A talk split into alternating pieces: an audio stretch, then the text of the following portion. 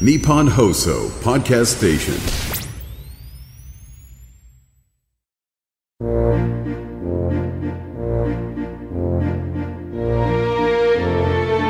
ここは東京有楽町の某所木曜の夜8時40分になると入り口が突如現れるというちょっぴり不思議な空間にあるアニメサークルここは代表を務める中川翔子さんが声優さんをお迎えしてお仕事やプライベートなお話を聞いたり時には素敵なお声でささやいてもらう夢のような場所なのです。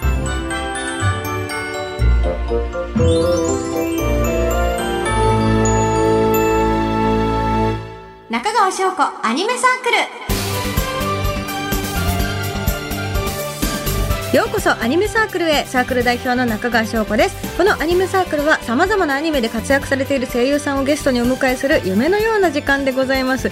やっとですよ。ガンダムシード全話完走しました。もう嬉しい。年末年始見るぞっていうね目標叶ったんですけれども私びっくりしたのが結構ドロドロじゃないですかガンダムシードキャラクターが。もちろんガンダムモビルスーツいろんなかっこいいの出てきてストライクルージュがねお気に入りだなと。あとねフォビドゥンガンダム。言いたくなるのよ。フォビドゥンガンダム。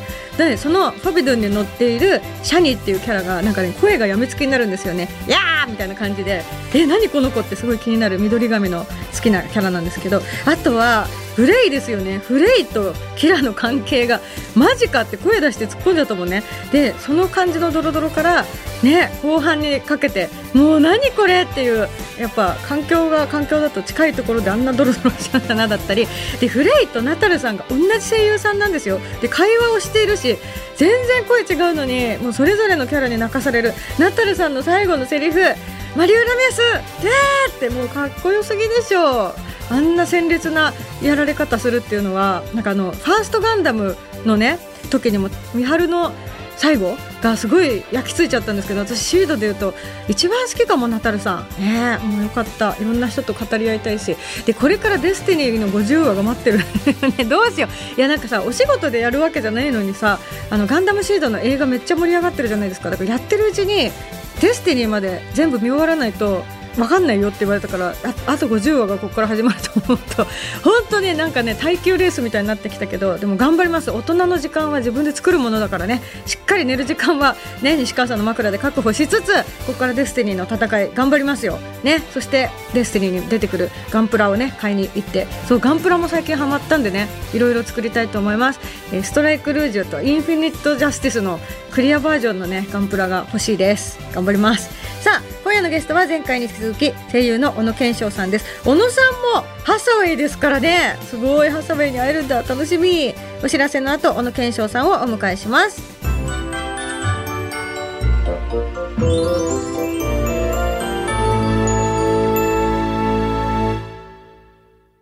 今週もこのお方が来てくださいました。小野賢章さんです。はい、小野健翔です。よろしくお願いします。もうね、先週もとっても濃いお話いただけて感動してますが、小野賢章さん、お忙しい。出演する朗読劇、はいはい。フォンテリング親のおごりで2024春がうん。3月に東京と大阪で上演されます。すごはい。いタイトルですね。そうなんです親のおよ。ごりで。これどういう朗読劇なんですか？あのこれあのさらば青春の光っておあの、芸人さんのね？はい、芸人さんの、うん。あの森田さんがですね、うん。その脚本と演出を手掛けるコメディ朗読劇とへなっーております。でまあ僕の他にも出演者の方は全員声優さんで、うん。芸人さんが脚本演出っていうところですごい面白そうだなと思ってうん。お話しいただいて受けたんですけど、うんうん。まあなんか過去にうちの奥さんも同じシリーズなんか出てたことがあったらしくてなんか聞いたらすごい面白かったよっていうのもあって、うんうんうんあのとっても楽しみですね。はい。朗読劇って、もう本当に声だけで世界をね、表してくれた、お客さんとしても堪能できて幸せなんですけど、やる側の面白さってどんなところにありますか、やっぱりライブ感というかあの朗読劇って、まあ、ほぼ稽古しないんですよ。だいたいやっぱ2回かな？稽古あって2回とかなんですよね。なんでその舞台みたいにがっつりもう毎日稽古してうん。すごい固めてやるっていう感じじゃないんで、うん。他の声優さんたちからどういうお芝居が出てくるかっでそれにどう対応していくかみたいな、自分もどういうのを出していこうかなみたいなそのライブ感みたいなのが、まあ、一つ楽しみかなっていうふうに思ってます。はい、うーん。うん。ライブ感。これは今回もキャストさんがねたくさんいらっしゃって、はい、演者さんのアドリブも面白さの一つですが、うん。出演者さん豪華ですね。いや豪華です井ね。上貴子さん種崎さん、うん。豊永さん、うん。西山さん安本さん竹内俊介さん、うん。梅原さん井上まりなさんだ、うん。大好き。鈴村さん、うん。もう豪華な人しかいない。すごいですねこれは。そうですね。ね。えじゃあ組み合わせが変わっていくっていうことですか、そうですね。組み合わさってなはい。い人と本番でいきなり会うとかもあるんですかね？あいやあると思いますね。みんなの日程が合うことはなかなかないと思うんで。前回うんお話聞いて黒子のバスケを演じた時に、はいキャストさんがアニメと違って演じ方が全然変わったっておっしゃってたのがすごい印象的で、はい。朗読劇だとなおさら変わりそうですね。なんか安本さんとかアドリブしてきそうない匂いやもうがしますね。安本さんとかやばいと思いますよ。わかんないけど 意外とちゃんとやるのかな。トッシーさんとかも豊永さんとかもなんか結構アドリブ入れてきそうな。ねえうん。もう余裕があってこそできることをもう皆さん余裕しかないだろうからうんいやいや楽しみですね。すっごい楽しみです。うんはじゃあ同じ作品でもお客さんもね繰り返し見に行く喜びがありそうですい。し。でなんかやっぱコメディがうんうん、結構やっぱ珍しいんですよ。その。あなかなか僕もやる機会なくてすごい好きなんですけど、うん。でも朗読劇でコメディってその笑いをどういうふうに伝えていくのかみたいな笑えるのかっていうのがあちょっとやっぱまだ想像できてないからそこすごく楽しみの一つですね。そっか、うん。体の動きじゃなくって声だけでうんうん間とかでそうだと思います。みんなう、笑うようにするのって、うん。じゃあ笑いが起きたらラッキーですね。い。やーラッキー、ちょっと爆笑取れるように頑張りたいなと思うんですけど。梅ちゃんとかはい。すごいかっこいいじゃないですか。梅原イケメンですよね。イケメンでうん。声もかっこよくてっていう、ずるいですよねなんかそれ それで面白かったらちょっとずるいじゃないですかずるい。すべてを兼ね備えちゃって。そう小野さんもそうじゃないですか。僕は割とあのおちゃらけちゃう方なんで梅ちゃんってやっぱ普段もすごいクールだから全然変わらないからあの梅ちゃんが大声出すだけでちょっと面白いんですようわ珍しいってなるんですね。だからそういうなんか強敵だと僕は思ってるんで。なんか負けない負けないように頑張笑いるを起こし合っていったら カオスなことになりそう。楽しみですね。えちなみにですけど、舞台ってやっぱアドリブってあったりとかするのも面白いですけど、うん。アニメのアフレコでアドリブって最近ってあるんですか？あーたまにありますかね。でもやっぱ先輩の方がいっぱい入れてる印象はあります。千葉茂さんとかすごいやるイメージあるんですけどね。あーなんか、あのでもその入れれるところとうん、うんはやっぱ限られてきますよね。そのなんかオフゼリフとか、はいはあの背中向いてるとか、うんそういうところでなんかどんどん入れたりとか僕もまあなんか入れれそうなやつとかはなんか入れてたりとかします。うわーかっこいい。それ憧れるなうん。うん。でもそれカンパニーというかね共演者の人とのなんか普段の空気感とかもうん。あってこそできることな気がしますね。そうですね、うん。あとはもうちょっと先輩ばっかりだったらちょっとおとなしくしてよっかなとか。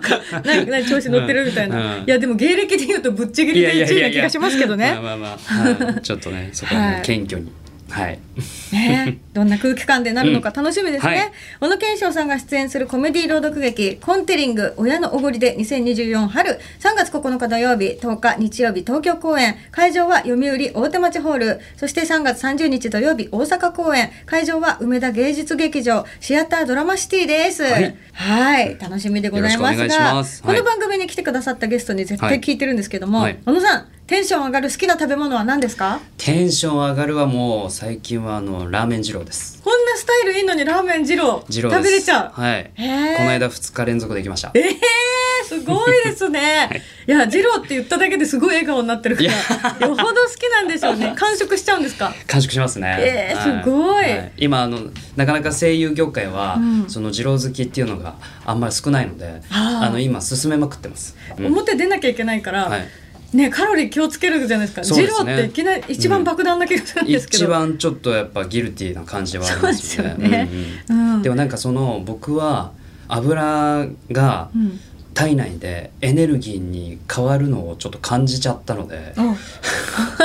さすがに。2日連続はね。ちょっと、うん。あのそのエネルギー補給に、うんうん。あの行ってますね定期的に。補給に、はい。えー、でもガソリンみたいな感じで。ドカーンって感じじゃないですか、はいはいはい。アフレコって密室じゃないですか、はい。それ大丈夫なんですか？いやそれダメです。あでもまた行ってきたねみたいな。だからその仕事終わりとか、うん。次の現場がうん。一人仕事とか、そういうあの迷惑かけないタイミングはちゃんと選んで一応気を使ってるはい、やってます。はい。へえお家帰って「ニンニク臭」って言われませんか？めっちゃ言われます言。われるんだあ食べてきたねって言われます。バレるはい。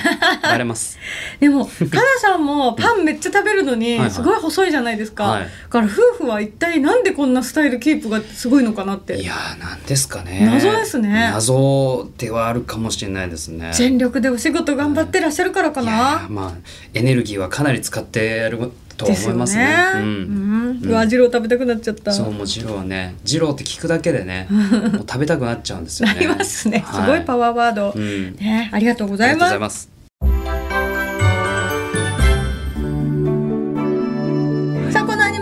は、はい。お仕事でお疲れのゲスト様に少しでも癒しを提供したいという思いから睡眠のプロスリープマスター先輩にお越しいただいておりありますがとうございます。こんばんは。アニメサークル名誉顧問スリープマスターのカイです。早速ですが、はい。小野さん、はい。何かあの睡眠や寝具に関して、はい。お悩みはございますか？そうですね。なかなかちょっと寝つきは悪くてなんかその姿勢が仰向けで寝るんですけどその寝る姿勢が定まらないというか常にこうもぞもぞ動いちゃったりするんですよ。まあ、それはなんかいろいろ肩こりとかもすごいしあとはストレートネックなんじゃねえかっていうのはあります。はい、承知いたしました、はい。じゃあえっとそんな、えっと、小野さんに、はい。ストレートネックということでおすすめはい。の枕がいちょっと低めの枕になるんですけれども、はい西川睡眠ラボのソフトという枕を本日はお持ちいたしました。お。結構大きいですね。はい、だいぶちょっとあの大きめの枕になってまして、肌触りいい。柔らかいんですよね。もちもちした素材で、はい。最大の特徴がですね、はい。枕ってあの頭とか首を支えるものだと思うんですけれども、はい。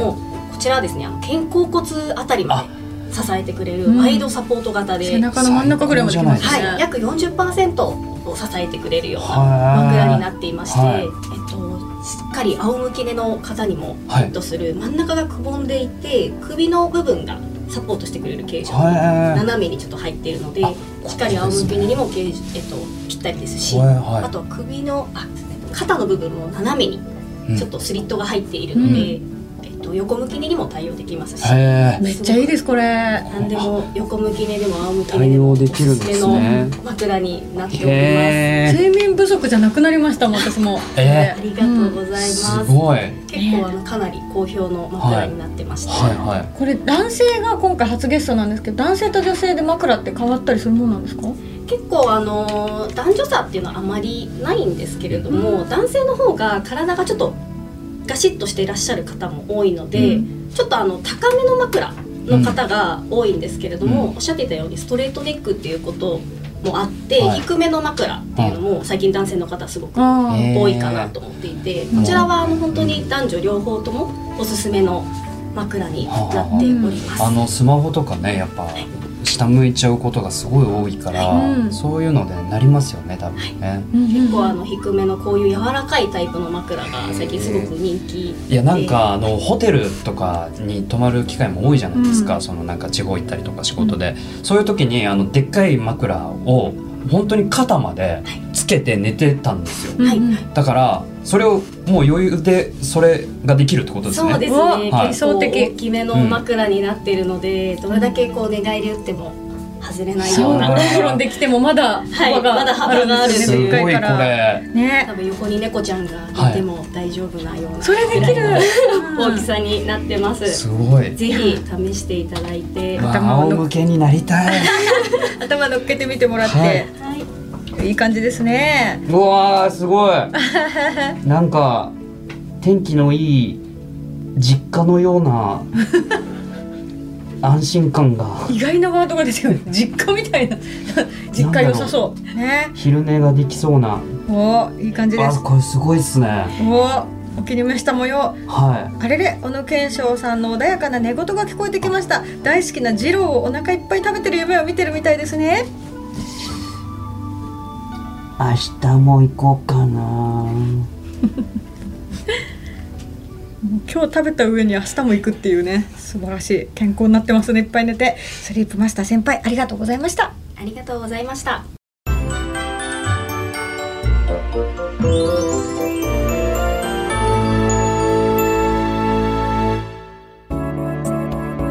さあエンディングです。小野賢章さんも目が覚めたみたいですね、はいもうなんかお腹いっぱいです。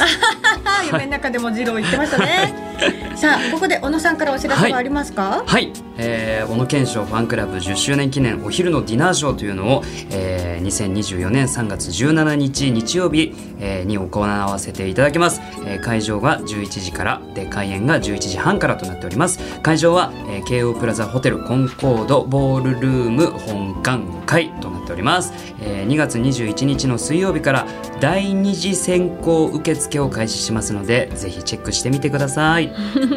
ディナーショーは二郎とはまた違う感じのご飯があ出るんもうもうですかねあのニンニク臭は全くせず、はい、可憐な感じで、んやりたいなと思います。はいでもドレスアップして集まれるから大人にとってすごい嬉しい空間なんですよねディナねなんーショーって。かねなかなかそういう格好する機会ってないですもんね。うん、おめかしできるし、はいそしてご飯も美味しい京王プラザホテルだし、うんだから新宿だから景色がシティーハンターみたいでいいですよね。いいですね。はい、みんな絶対行った方がいいと思いますよ。は いそして番組からもお知らせです。この番組の公開収録を行います。日時は3月24日日曜日夕方6時から、会場は東京有楽町にある日本放送のイマジンスタジオです。豪華声優さんがゲストで来てくださる予定です。観覧の応募方法など詳しくは番組ホームページをご確認ください。2回にわたってゲストでお越しいただきました、小野賢章さん、はい本当にありがとうございました。ありがとうございましたここまでのお相手は中川翔子と小野賢章でした。バイバイバイバイ